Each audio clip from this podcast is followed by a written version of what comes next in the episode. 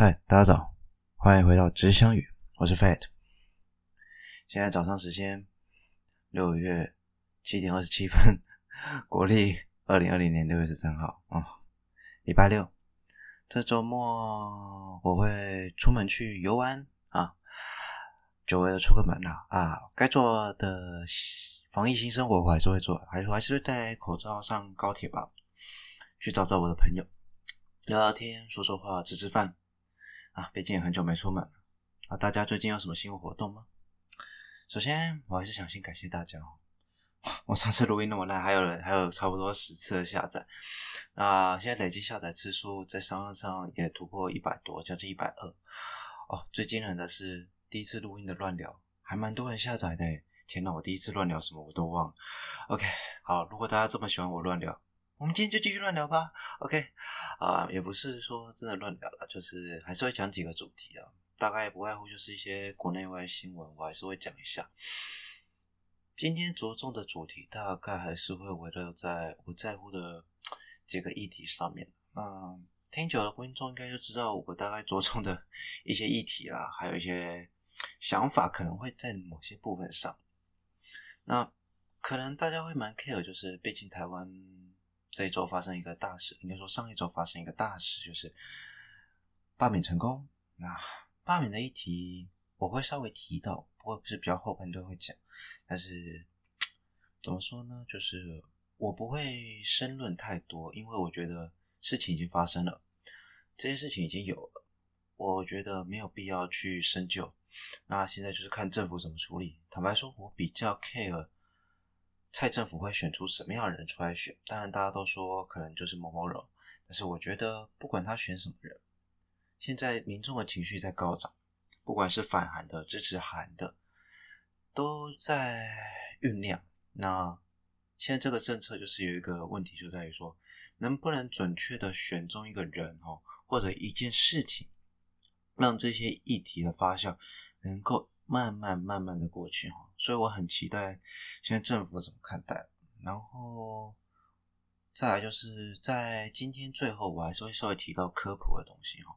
那这科普不会太复杂啦，就是我希望大家留下来啦，因为毕竟下一周有一件天文大事要发生。如果有在追天文的人，应该都知道。OK，好，那么废话不多说，就开始喽。首先。第一则想跟大家聊聊的是关于伊朗的女权。其实有听过我第二名了，我第二名的节目搜寻最多就是关于我曾经讲过的居里夫人的故事。那居里夫人的故事里面，其实我就有讲到女权的部分。其实大家都觉得女权好像男生不该提，女生提了又有点可怕。应该这么说，我们讲女权的时候，也可以讲男权。怎么说？或者是更直接一点，广泛通称是人权。他的女权的意思就是女性的人权嘛，女性的人权被漠视了，被忽略。可是其实，当我们在讲女权的时候，我也曾经在那一集 podcast 有讲到，就居里夫人那集 podcast，如果有兴趣的，大家可以再去听下载来听听哈。我有讲到说，其实当女权高涨，对男性的权利来说，其实也算是一种疏解。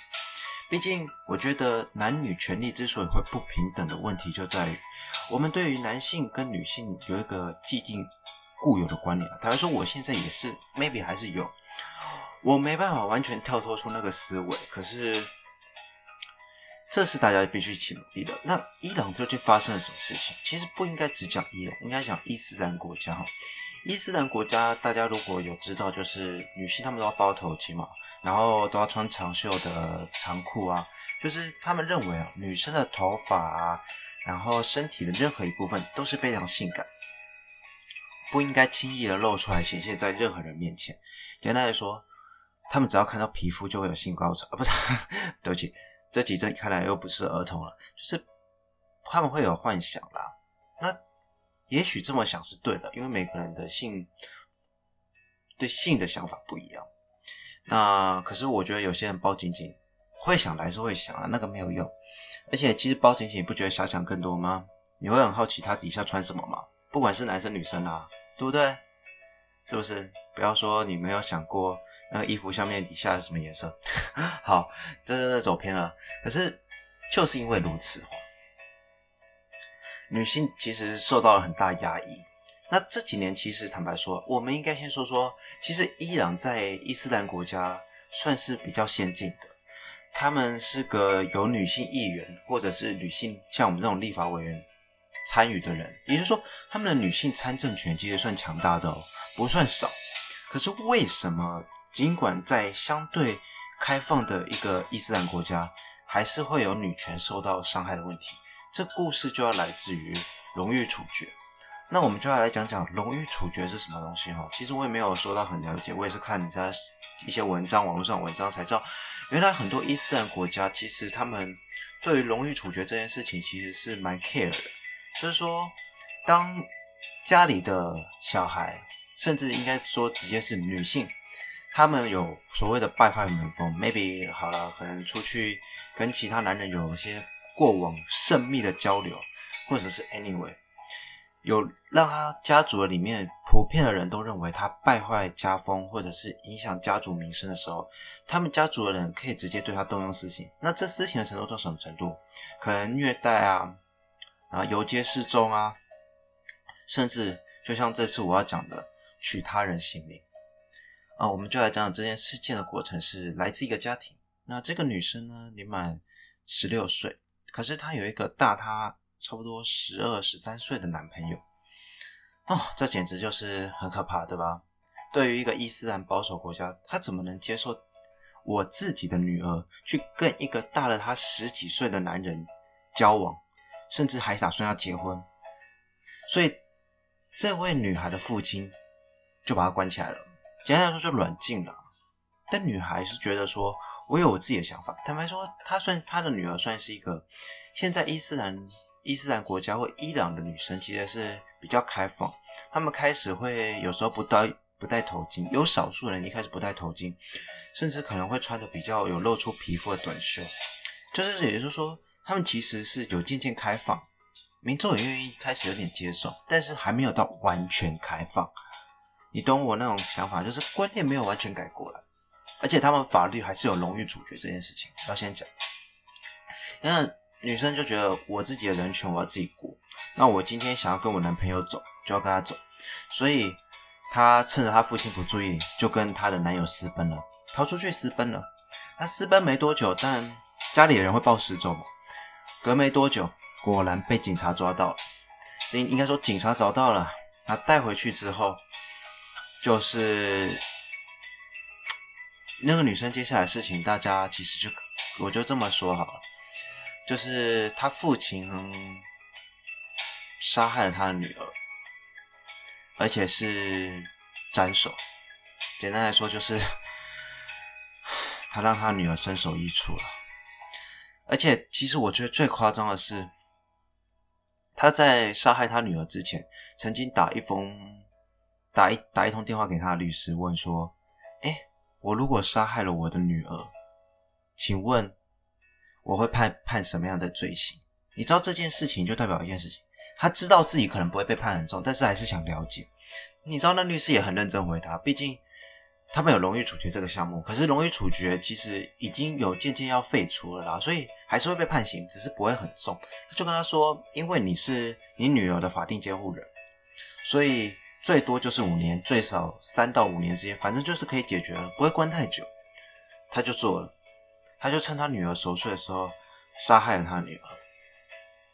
简单来说，最后这件事情就这样结束了。当然，当刚才那个声音真的是啊，是当然啊，当然这件事情其实在伊朗发酵了，大发酵，就是伊朗的女权再出再次被拿起来提，就是说伊斯兰国家的女性这么容易就被人家夺取性命，这么容易就被人家忽视。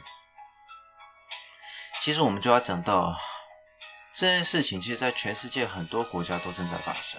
当我们去漠视、不在乎的时候，其实应该也不是说我们漠视、不在乎，应该这么说：当我们在我们自己的国家追求女权的时候，其实有另外一个国家，他们追求女权或者是人权的时候是相当辛苦的。这就是为什么我们要看国际新闻，这就是为什么我们必须去了解国际大事。因为我们不去看，其实就忽视了某些东西。因为我们不去看，我们就不知道自己有错。台湾目前，我曾经也有说过，薪资比例男女人就不平等。我们对于育婴假的宽松程度还是很严谨，而且其实有很多法律漏洞可以钻。例如说加班，老板就硬要你用补休，或者说不给你加班费，省成本嘛。那你就去补休，可是有时候你就想想，我没有时间补休，我能不能换钱，对不对？其实工作上也有这种不平等，女性的孕假更不用说，父权的孕假更难请。我看男生的孕假应该是有多少人请过？你到时候可以在底下留言，我会放在 Instagram。你们觉得男性要放育婴假真的能过吗？我觉得很难啦，真的很难。这就是一种男女比例或者社会上的不平等。那你说要抓到平等吗？其实很难，也真的很难。这是需要大家去共同去试图突破的。我常常不会给出一个完整的答案，但是就是要让大家去思考。而且我今天想讲的就是，女权是女性的人权，所以在伊斯兰国家其实是人权有疑虑的国家。那你说那男性没有吗？其实对于女性人权有压迫，同时就是代表对男性人权有压迫。就像是我们常说，在台湾为例，好，我们再以台湾为例，薪资不平等，那就代表说女男生一定要赚比女生多钱吗？啊，你那个如果在一个家庭中，女性如果突然薪水赚的比男生多，你觉得外面的人会怎么看？这无形之中对男性的人权造成了压迫，因为社会的观感对男性人权压迫，所以我才说，女权如果抬头，女性的人权如果有更高，男性人权也会受到保障。是互相平等的，这是相对的。你不能因为说，哎，这个人权那个人权怎样，他们同样都是人权，其实不需要去分。应该更准确来说，我甚至希望以我自己个人来讲了，我自己个人哦，就是我希望真的有人愿意养我哦，我是异性恋啊，所以。我希望有老婆养我。你要说，那、啊、真是没出息。我说啊，没出息又怎样？我觉得他在外面工作很好啊，他一个月月入如果已经十万了，我在家里负责打扫，其实生活也过得下去啊。他回来就不用想那些东西，有的没有的，我可以帮他管钱啊。我觉得自认管钱的能力不错啦，虽然我也蛮抠的，是不是？那有人可能就会说，那你对，那如果你老婆。在外面外遇呢，那就是工都在外面工作啊，那可能接触的人都外遇了。我我会说，外遇就外遇啊。我坦白说，我就外遇也是一种人权啦。就像是这次通奸除罪化嘛，上一集有讲到。我不是说，当然说外遇是人权是过分，可能夸张了一点。但是你太太或者是你家人，他已经不喜欢你，他不爱你。我们如果说严重点就是不爱，但我不太喜欢用爱或爱，因为你用爱来爱去这个词，其实有点绑住对方。那我们就直接说，就是他已经不在乎你了，你为什么要去眷留他呢？你在等待什么？在害怕什么？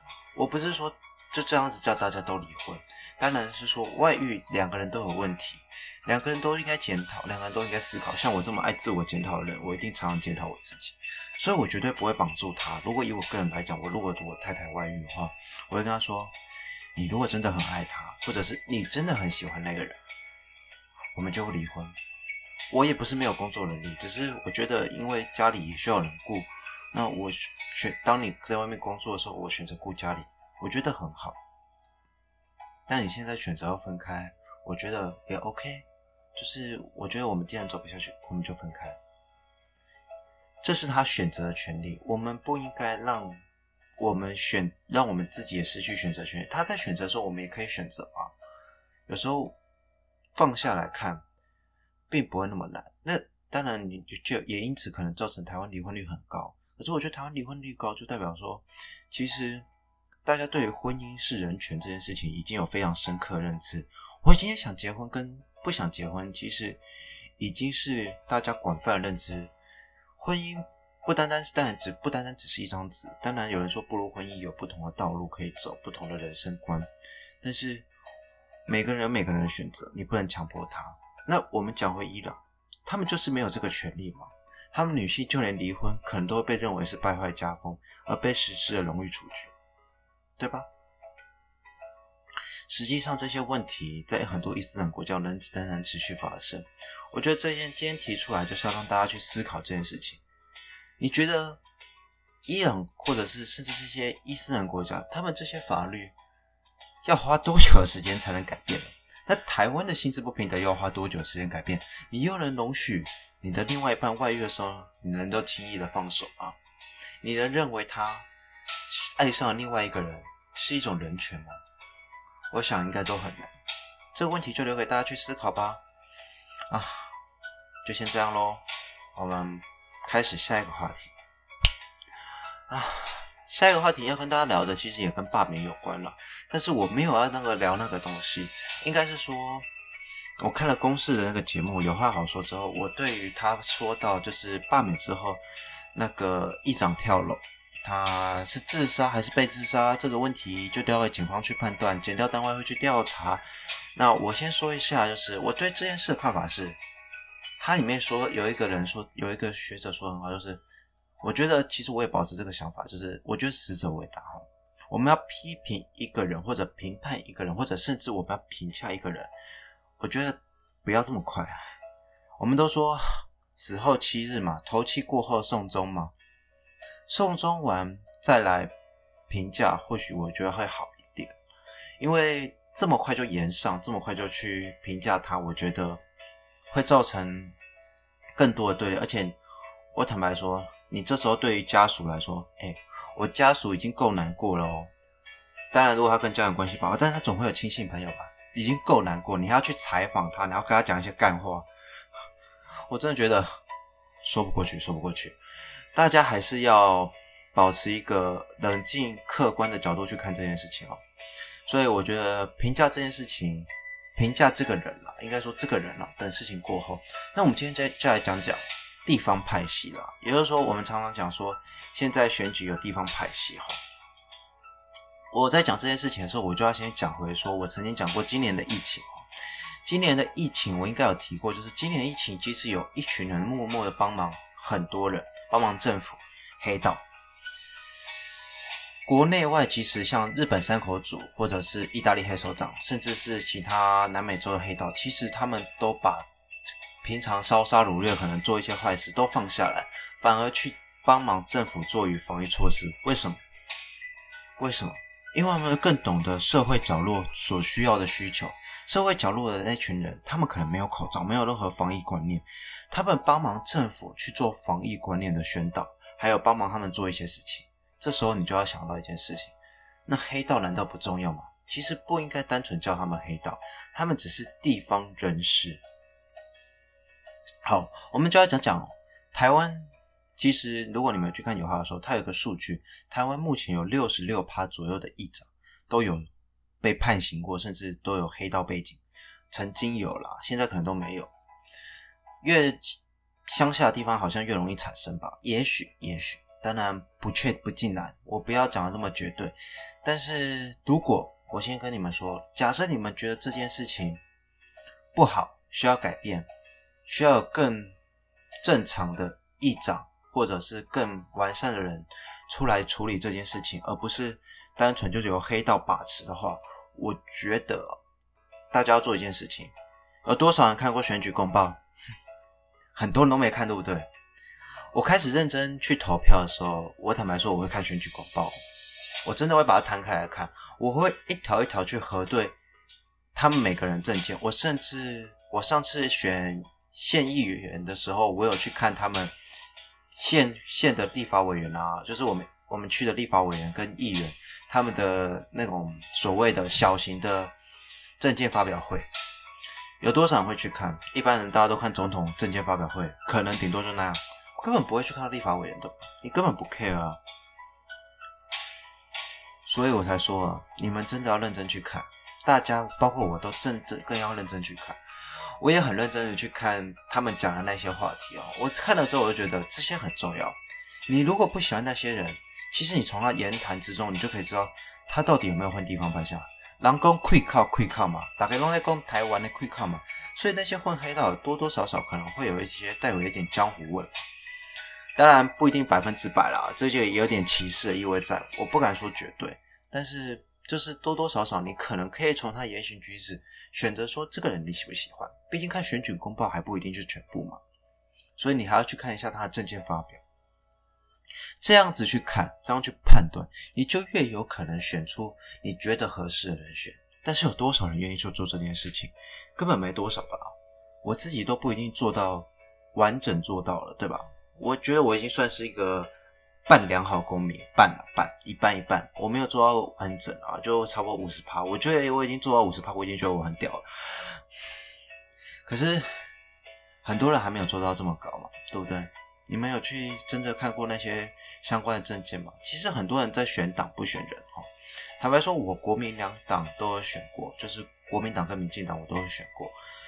我选人不选党，我觉得你的证件符合我切身需求，我觉得你有对这个环境有改变，我就接受。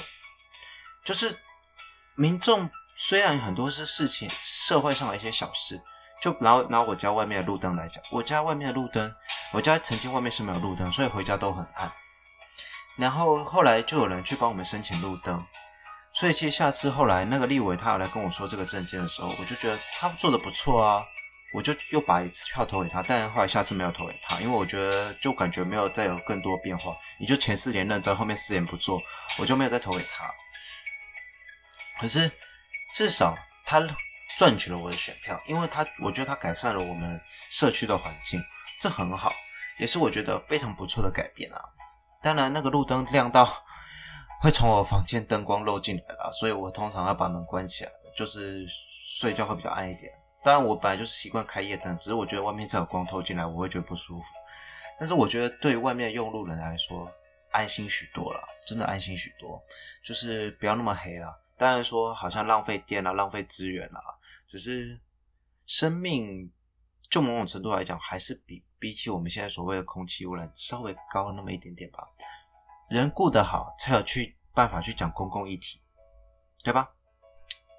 所以我说，地方派系是需要的。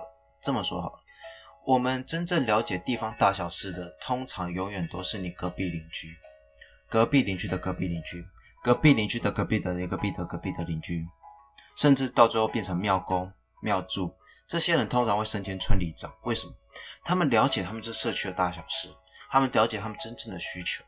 而这群人会容易凑成什么？大家常说八加九，庙常常会混杂一些，我们说牛鬼蛇神，不要说那么难，也不要说那么难听，就是他们会混杂比较多复杂的人。那他们事情处理方式也跟我们一般人所想象不一样。他们不是在办公桌上摊开纸，一条法条一条法条的对，他们会说 kimoji，就是我们今天来瞧事情。讲到乔这个字，瞧一下，它不会只有乔单方面，它会瞧两方的嘛。黑白两道瞧一瞧，把这件事情定好。我就不相信我家外面那个路灯黑白两道没有一些瞧一瞧，因为要设那个路灯，政府公部门的白道要钱嘛。黑道那边设这个的时候，他帮你装，或者是帮你协调地方事务的时候，那些施工过程多吵，难道不需要协调吗？都需要嘛。所以才说，为什么地方派系其实有，但是很不好，但是却很重要，是因为我始终觉得，我始终觉得世界不是一黑一白，它是灰色的。黑道有它存在的必要性，因为它更能照顾群众。地下的群众很重要，所以村里长通常一做就做十几年，甚至二十几年，因为他比较了解地方发生什么事情，而且他会瞧事情，他会大跟大家拨干净啊。你讲开拍条就是拨干净，诶，拨暖黑有诶无诶。可是这样子反而可以促使这个地方啊保持一个稳定的发展，比起。今天有一个跟你讲法条，然后直接进去的人跟你讲说，我是哪个政府派啊，哪个单位派，你什么事一定要这样做，你一定会觉得这样乔事情可能比较有效率，因为照法条走，其实实际上效率很差。但是他们在瞧事情的时候，只要他们私底下说好，到时候议会只要一投票，基本上都会过。所以你说讲真的，好像有什么不好吗？嗯，也没有。那就要讲回说，说我刚才说，如果你想改变，你就必须选择你喜欢的人。我觉得这会慢慢改变。可是我觉得，就算经历这么久，这个东西拿不掉，甚至未来还会持续存在。原因就在于其实这些人要选上哦，就是一定要有社区，一定有一点影响力嘛。就像是我们以前选好人好事代表，以前的县市首长都在选好人好事代表，他一定是这个村出了名的好人好事代表嘛，对不对？你这样子他才有可能选得上啊。那假设我们真的好了，以后真的改变，改变成像我一开始讲，那大家都看选举公报，大家都做得很好，都选择一些可能高学历或者是照法规走。更完整一点，不会这样乔事情。瞧事情的时候是在办公桌上开冷气，然后大家坐在逐一对法条，有没有？在议会这样讨论，一场议会开十几个小时，他们也都能忍的话，都能忍的话，这样开完，这样把事情做好，一样保持一样样的效率吗？你能保持一样效率很难。可是假设他们也能保持一样效率的时候，似乎好像就改变了嘛，对不对？你会觉得好像很好，但实际上。其实就是少了他们真正能够体恤民情的时候。坦白说，以我个人的立场，我是希望全面改变。但是我知道很多人其实在乎的，并不是说今天我们照法条走，把事情做好，而是说我今天需要是一个安慰。其实就像是这次现在美国他们在爆发的时候，他们其实有时候爆发当然就是有诉求，但是他们有时候也是需要一些关怀，也就是说。久了久之啊，其实这些我们所选起来的新议员，假设他们真的照法条走，久了他们还是会碰到黑道的人，他们久了还是会需要跟人家搏闹，他们有时候还是需要跟人家搏感情，他们也是要应酬，久了派系还是会出来。你懂我在说什么吗？这些议员不可能永远跟你所谓口中的黑道或者地方派系没有挂钩，而是一定会有，就连警察局，我相信都有派系。你知道我在说什么？这个警察局跟那个警察局之间一定会有派系的差别，所以搞到最后，这件事情无法从真正的历史中拿掉。但是我们能想办法改善的是，我们似乎可以把更高权位的人设成我们比较理想的目标。怎么说？其实我们所谓的社区啊、村里长啊那些所谓需要保杆钱，通常都是比较下面基层的所谓的公职，越高层其实状况就越少。所以，实际坦白来讲，我们要维持的是这些高基层的人员能够保持在一定的程度，而基层人员只要不要太夸张，贪污犯罪，基本上我觉得就可以给他们过。而且，我觉得这是全世界的共业，美国啊、日本啊、意大利啊，他们也都是有地方派系的，他们的议员也都是有地方派系的，因为。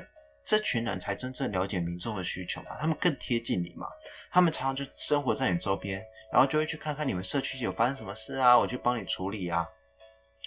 他们可能已经放下刀跟枪，但是他们会拿酒出来调事情嘛，酒跟钱出来调事情嘛。政府要运作，永远不能只靠一股力量。我始终觉得混乱跟。不是单纯的黑白才能让这个国家或者社区更完整的发展，所以这待会就会讲到我如何去看待罢免这件事情，或者是所谓你们口中的报复性罢免。好，那地方派系的问题就在于说，我们虽然无法永远摆脱，但是它有好处也有坏处，那就是看大家怎么去选择。那最好的方法，我还是建议大家下次选举好好看选举公报。然后，如果像我一样无聊的话，就可以，我也没有全部都看，但是你可以点开看一下各议员他们在发表政见的时候的状况。OK，那我们就进入大家可能比较 care 的关于罢免的议题吧。OK，罢免的话，我没有真的要讲很多，就稍微提一下。我刚才就有说到，我觉得所谓报复性罢免，你们这样讲，但是我会说要罢，大家一起来罢。我觉得现在可以去罢免蔡英文总统。我这真的，全国都来罢免。我觉得罢免就是一个权利啊。罢免这件事情，让造成我们这次罢免造成全世界外外媒为什么报道？因为就连美国在一百多年的民主历史上哦，他们罢免成功次数十根手指头都数得出来，根本可能五根就数得出来。他们这么长的历史，罢免次数可能也超过二三十次，但成功次数也差不多就那两三次，真的很少。所以罢免成功，那你说台湾门槛设太低。我跟你讲，现在我们就大家都来罢免，我们来罢免，所有的立法委员、议员、县市长有没有勇气呢？我跟你讲，我是不会参加，因为我觉得要过太难。那些门槛虽然现在比较低了，但是你说真的要过吗？很难。你第一阶段、第二阶段就要收集到几万票。好，就算你真的能收集到，你那个要收集到的时候，你现在去问 We Care 的人，他们一定都在休息。拜托，要到处宣传，到处办活动，到处走，你那是烧钱呐、啊！你没有募到钱，你怎么有办法做那些事情？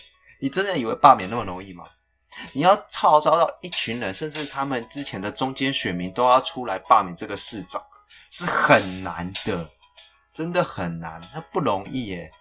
你会看现在说那个黄杰黄议员，他们现在已经有一万多多张连署，他第二阶段能持续吗？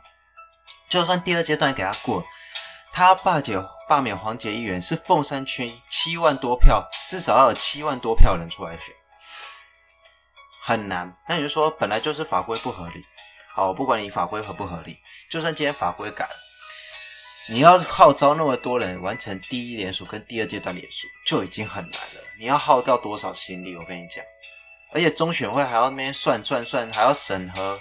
你以为真的那么简单啊？不要去造成中选会麻烦好不好？他已经快疯掉，他现在要忙着选下一次市长，高雄市长要选举也是他的事，罢免也是他的事。然后说中选会坐着没事啊？对了，他们可能平常坐着没事，哎，不需要搞成这样吧？很累呢。哼，罢免没有想要动那么容易了。否则外媒就不会报道。我们罢免那个市长为什么会造成这么大的轰动？是因为他真的很不容易。当然，我会鼓励大家全面去罢，是因为我觉得这也是民主的展现。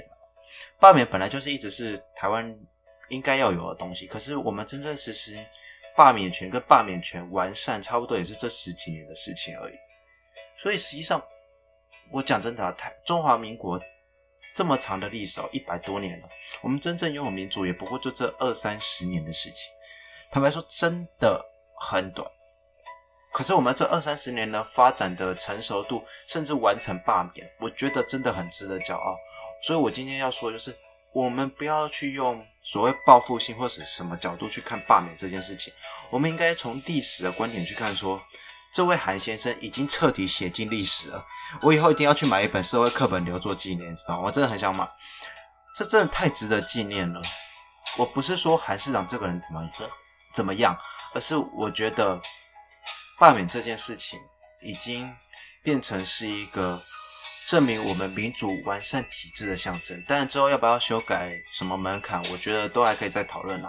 哦，但是有一点我很 care，就是罢免的理由。要修正，一定要完整写，不然像那个最近有一个党派说要罢免一个立法委员，好像是那个三 Q 陈柏伟，是不是？他们就写“草包”两个字。哎，他罢免他理由就是“草包”两个字，你觉得你合理吗？哎，我人家那个 WeCare 他们罢免那个市长，至少可能就写了一些证件没有完成啊，然后未完未尽善市政府工作，哎，那个写起来都很好听嘞，至少好听多了吧？好了，我知道有些韩粉一定在这一段都很不开心啦，但我我要跟你们说，不要去苛责任何事情。你们要报复性，你们要所谓报复性，我觉得那不是报复性罢免，我就觉得那是一个情绪出口。而且我觉得大家去尝试罢免看看是很棒，就像是很多人说你这辈子要创过业嘛，我现在录 podcast 应该也算创业哦。好，OK，反正就是很多事情你去尝试看看，你就会知道。其实这些事情没有你想象中那么容易，你就会知道 V.K. 有多厉害了啦。你也知道黄杰议员、黄议员有多厉害，他们黄黄黄，他们能办到这件事情是非常非常值得尊敬的。OK，好，我罢免就得到指导上讲这些哈，没有讲太多，因为我觉得事情都发生了，大家就享受接下来宁静了啊。如果还有别的需要罢免，我们就慢慢看。OK，好。我最后要跟大家聊的是关于的科普项目是日环食。OK，日环食其实简单来说就是日食的一种。那它为什么会说是日环食？是因为月球没有完全的月球的影子啊，月球没有真的挡在我们跟地球中间，所以它影子照过来有缺口，会在太阳的光还是会从月球的影子周边露出来啊，就是中间黑的嘛，外面是。黄色的，一圈或者是亮白光，很漂亮的一个日环食。这就是所谓的日环食。那今天我们还是先来聊日食怎么形成好，或者讲月食怎么形成好。大家都知道，其实离我们最重要的就是月球嘛，那再来就是太阳嘛。月跟日是我们最重要的三样项，所以我们先把其他八大行星砍掉。哦，再次重申是八大行星哦。哦，八大行星其他除了地球之外全部拿掉，我们只留太阳、月球、地球。OK，那假设你现在想，我们画一条直线，横的直线在你眼前，太阳在你的最右边，中间是地球，然后最左边是月球。OK。啊，你要照距离或实际大小画也可以的。我是建议大家都这样子啊，反正太阳至少是地球好几倍啊。嗯，你就自己去把它抓一下比例，大概抓一下。那我先跟大家讲，日食跟月食其实每天都会发生，但是发生的成因或者是结果明不明显是很重要的主因。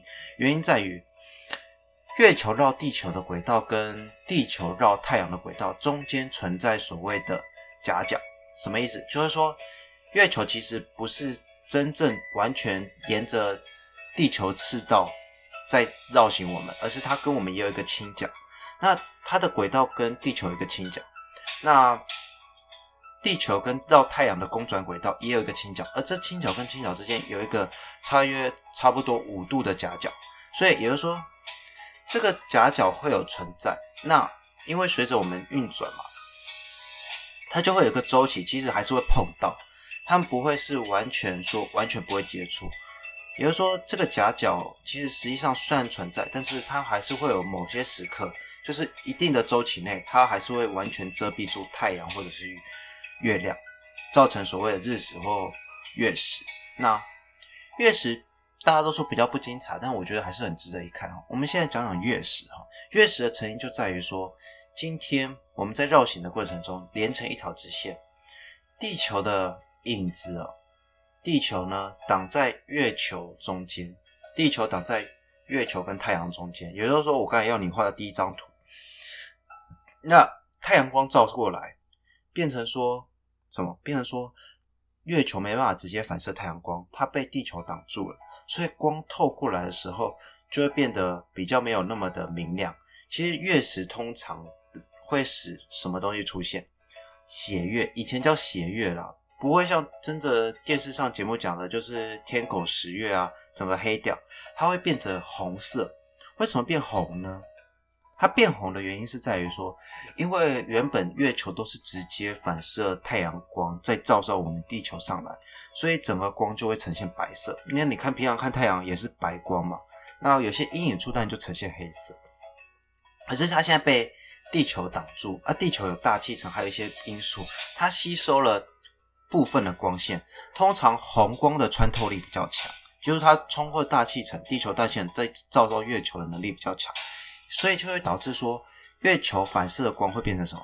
变成红光为主，所以整个月球会变红，这就是月食。所以你当你看月食的时候，你会看到月球从原本我们平常看的样子慢慢变红，慢慢变红，慢慢变红，然后又慢慢变回来，就是说因为一直在绕嘛，所以会慢慢退掉，所以这个过程是。讲疗愈吗？我是觉得还蛮漂亮的啦，其实也是蛮漂亮，也是蛮值得看的。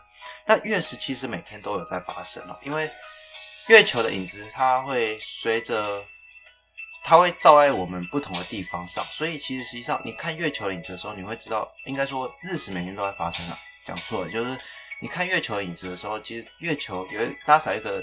看月球照在地球上影子的图的时候，你会发现月球影子随时随地都有绕。那些绕道的地方，其实只要是白天都有可能发生日食。OK，那我们就来讲讲日食是怎么形成的。日食怎么形成的？就是反过来了。今天地球你现在就把它画在最左侧，月球画中间，然后太阳画在一样最右侧。也就是说，太阳都不动。那你月球挡在中间的时候，刚好。月球原本是地球照着我们，我们直接面对太阳。可是月球现在挡住光了，所以变成说太阳的光没办法直接到地球上来，怕月球把太阳光遮住，所以就变黑了。很简单理解吧？可是你这时候就有一个问题，其实月球相对地球小非常多，它大概只有地球的六分之一而已。也就是说，它整体体积只有地球六分之一，它到底是怎么挡住太阳的？其实这就要讲到非常重要关键。为什么我常说地球特别哈？地月关系是非常特别之外，是地球跟月球跟太阳之间的距离，它们存在一个非常漂亮的关系，就是他们会在某些时刻，你们如现在可以尝试一下，你明明比较大哦，可是当你站得很遥远，或者是离得很远的时候，有一根杆子在那里的时候，一根很细的杆子，或者是拿一个筷子的时候，你却莫名其妙可以挡住那个很远的人。懂我在说什么吗？那个很远的人就是太阳，啊、你因为那个人离你很远，相对就变小了。所以这比例关系，尽管你只拿了一个铜板或者是筷子，你就可以把那个人的人影挡住。所以你看过去，你的筷子在你中间，你就没办法直接看到那个人。你懂我在说什么吗？就是因为太阳离我们有一段距离，月球离我们也有一段距离，而这刚好的这一段距离，导致在某些时刻、某一定的周期内，月球有办法刚好挡住太阳光。而且直接完全挡住，而就发生了日食。那历史上很多日食事件，其实造成了很多不幸的悲剧嘛。就是最著名的，就是当时发现南美洲新大陆的时候，我们常说，那发现南美洲新大陆的时候，他们就刚好了，他就是好像当时好像哥伦布，我忘记这故事了，大家可以去查一下。哥，这是一个传说故事，不知道是真的假的。但是那时候那一年确实有发生日食。那哥伦布听说他那时候有算出有日食发生，他就骗那些民众、那些原住民说：“我跟你们说，等一下就会发生日食哦，等一下太阳会不见，会被吃掉。”然后他们就想说：“怎么可能？”那些原住民就不相信太阳每天都挂在那里，就没想到过了没几分钟，日食产生了嘛，天空瞬间变暗。其实。你说完全变暗吗？其实还是会有点光了，但是会真的变暗一阵子。那时候通常连鸟啊，很多动物都会有点错乱，因为天空突然黑掉。他们是依照阳光在判断生活的嘛。那因此而产生错乱之后，变成说，哎、欸，这些原住民吓到了，然后说啊，天哪，这群外来人有神力、啊，他们可以让太阳被吃掉。然后过了一阵子就说，好，我现在把太阳还给你们。哎、因为日食过了，月球就走走过去了，当然没几分钟就退回来了。结果没想到，这群外这群原住民就把这群外来的人当作是神，也造成了南美洲被欧洲人入侵的故事啊。当然这件事情是真是假我不确定，但我记得我曾经看过这故事，我就觉得还蛮贱的啦，但也蛮聪明的。哈哈。那月球产生日食的时候，其实还有一个特征是。我们可以去研究一个，我们可以验证爱因斯坦相对论。月球中就有有质量，有质量就会有重力场。那爱因斯坦的相对论当中有提到，重力场会造成光线扭曲，也就是说重力透镜的效应。当时的天文学家，我记得没错是爱丁顿吧，还是我忘记谁？我确定好像，我记得好像爱丁顿，他去计算广义相对论，判断这个日食产生的时候。造成太阳光扭曲的程度，结果没想到一算出来，那个角光线真的被区分了，而且有一个角度在，大概是一个角分一个角秒多一点。就是说，哎，验证了爱因斯坦相对论是正确的。也就是说，爱因斯坦认为光线重力场会扭曲光线是对的。也就是说，月球的光终究会透过某种程度还是会到地球上，但是这个光线其实是被扭曲过的。所以其实上日食还有一个帮忙，就是还有一个就是日食还有一个帮忙，就是日食能够让我们研究我们平常看不到的光线。其实太阳，太阳我们平常看的都是它所谓我们表面的，我们叫在学术上我们叫光球层，但是它外面还有一层叫做日冕的东西，它所散发出来的光是我们一般看不到。但是当日食把所谓的光球层盖住，那些日冕的光反而变得突出。很多科学家会借由这次的机会去研究所谓的太阳光外面那一层，甚至是太阳外面的这些光线或者是这些辐射线如何去影响它周边的物质，那种薄薄类似这种薄薄的大气层如何电离啊、解离这些物质。所以日食在社会或者历史上有非常重，科学上都有很重大的贡献哈。它促成了一次南美洲入侵，它证明了广义相对论，甚至是持续帮助我们研究太阳目前的情况，对吧？额外补充一点，就是太阳的极大周期可能快来了。极大周期的意思就是它可能要有比较强烈的活动的日子也快来了，就是一个周期已经过了，平均差不多十一年一个周期啦，所以现在似乎有在产生，这也是蛮值得追踪的事情。OK，那这次日环食会在什么时候呢？要跟大家报告一下。日环食在下礼拜六月二十一号，那差不多会是嘉义那个区间会经过。那你们上网查日环食，六月二十一的日环食，应该有不少天文台，台湾不少天文台有要举办相关活动，那也会有相关资讯，大家可以去看。那日环食不会是完整的日食，还是要讲一下，就是它毕竟没有完全遮蔽住，所以会看到一些东西在，会看到旁边还是一圈一圈光光圈在，那个其实很漂亮，大家可以去看一下，有点像戒指。OK。那去那边，我想那边的管的人员会解释得更清楚。我在这边就稍微提一下这个资讯，希望大家如果有兴趣，或者是家里有小孩啊，可以带他们去认识这个天文奇景。好，毕竟可能十九年或二十年才会发生一次，哈，不去看就错过了。好了，我我可能我也想去看，可是我有点懒，虽然我也没看过。好，那最后不免说要跟大家讲一下我的。Instagram 会当周录 Podcast 的话，我会有一个在 Instagram po 一篇文章。那那篇文章下面你就可以留言说你对我今天讲的这些议题啊，还有话题有有什么样的想法？OK？那今天讲的似乎有点久了，都已经四十六分钟了，现在都八点十三分了。那我是 Fate，那我的 Instagram 平台是 Faith Astro Truth，然后 F A I A I T H 底线 A S T R O。底线 T R U S T，然后就是英文取前面开头 Fate，嗯，啊，祝大家愉快一天啊！那希望天佑台湾，然后大家能够过个平安愉快。OK，大家下周见，拜拜。